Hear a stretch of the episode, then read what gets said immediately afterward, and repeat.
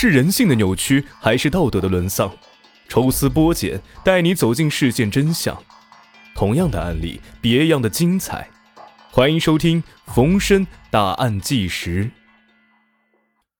欢迎收听今天的大案纪实。我们接着上一集继续讲述。为了留住男友，苏红将一切都给了他，还曾为他多次堕胎。一九九四年，苏红为了所谓的爱情，放弃了城里的好工作。跟随男友回到老家结了婚，婚后苏红生下了一名女孩，丈夫开始外出打工，多年以来从来没有回过家。在外打工的村民回来之后啊，告诉苏红一个消息，她的丈夫在外面找了别的女人。苏红不相信，亲自赶过去，却看到丈夫和一个大肚子女人生活在一起。回到家之后，苏红万念俱灰。她也曾想离婚啊，可是，一看到可爱的女儿，苏红就心软了。她不想让孩子没有爸爸。本来苏红一度靠着开诊所还能够养育着女儿，后来诊所因为无证经营被查封了，苏红只能靠种地度日。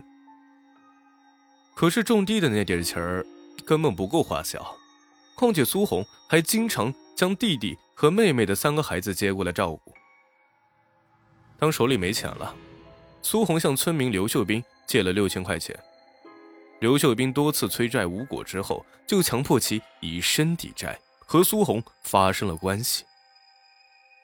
自那以后，只要有机会，刘秀斌就来找苏红，还曾让苏红怀过孕。苏红发现之后，自然是做了手术。当苏红再次缺钱时，他不敢再找刘秀斌借了。担心被他长期霸占，于是苏红找到刘秀斌的大哥刘秀运，向他借了一万块。苏红认为刘秀运年龄大了，应该不会出什么问题了。可是苏红失算了，刘秀运虽然已经六十五岁了，花花肠子却不少。他知道苏红还不上钱，干脆也让他以身抵债了。有过一次肌肤之亲后，刘秀运难以忘怀。于是找到机会，再一次上门，想要和苏红亲热。自从丈夫变心之后，苏红就十分痛恨贪色的男人。眼见刘秀运一把年纪了，却依然将自己玷污，这个事儿如果传出去，他还怎么做人？苏红为此羞愤交加，以至于萌生杀心。由于开过诊所，苏红的家里面有一些安眠药。当天晚上。苏红将十六颗安眠药碾成细末，然后装到了胶囊里。苏红假装很温柔，声称胶囊是男人的药，哄骗刘秀运吃了下去。当刘秀运昏睡之后，苏红将其勒死，随后藏身地窖。三天后，六弟刘秀斌悄悄地来到了苏红家里面，想要和他继续保持关系。苏红故技重施，又杀了刘秀斌。办案人员将刘氏兄弟的尸骨找到之后，却又发现了一些异常情况。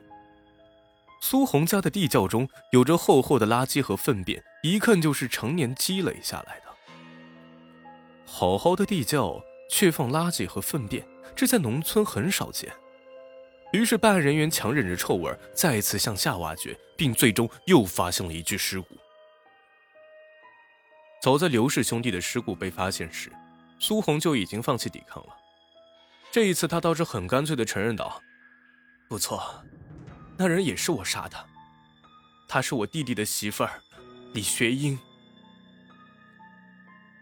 苏红回忆道：“五年前，弟媳李学英在外打工回来，直接来到他家。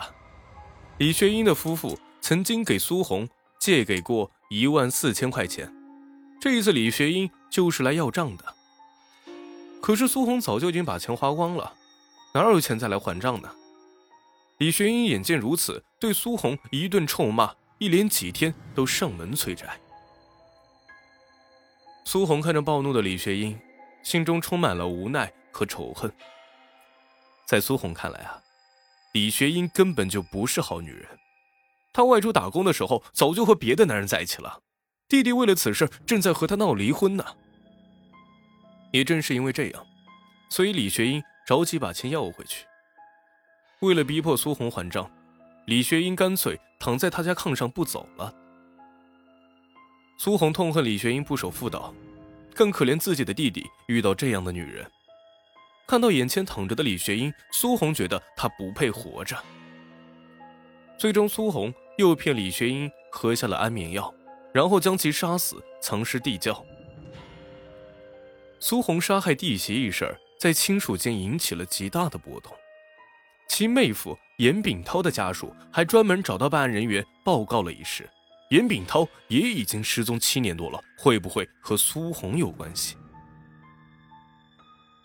当办案人员就此事询问苏红后，苏红考虑了一会儿，然后说道：“对，他也是我杀的。”据苏红招供啊，七年前严炳涛在外有了情人，妹妹想离婚，他却不同意。还跑到苏红父母家大吵大闹。那时候的苏红正在父母家，她看到严炳涛就想起了自己的丈夫，这两个男人都变心了。妹夫不但偷腥，还欺负妹妹。于是苏红拿起啤酒瓶，向严炳涛的太阳穴砸去，没想到严炳涛当场死亡。当苏红的父亲从外归来，了解到前因后果之后，就将尸体。拖到了三轮上，拎着一桶柴油出了门。父亲对苏红说道：“这事你别管了。”案发时，苏红的父亲已经去世，严炳涛的尸首到底在哪儿，根本无人知晓了。为了补偿自己的杀人之过，苏红在连续杀害妹夫和弟媳之后，曾将弟弟和妹妹的孩子接到身边照顾。即使是自己过得不富裕，宁肯委屈自己的女儿，也不让他们的孩子缺衣少食。苏红曾经为了丈夫受了很多委屈，甚至不惜放弃城里的工作，跟着他回家务农。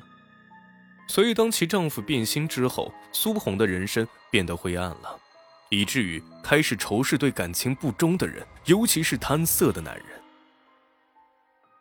苏红连杀四人。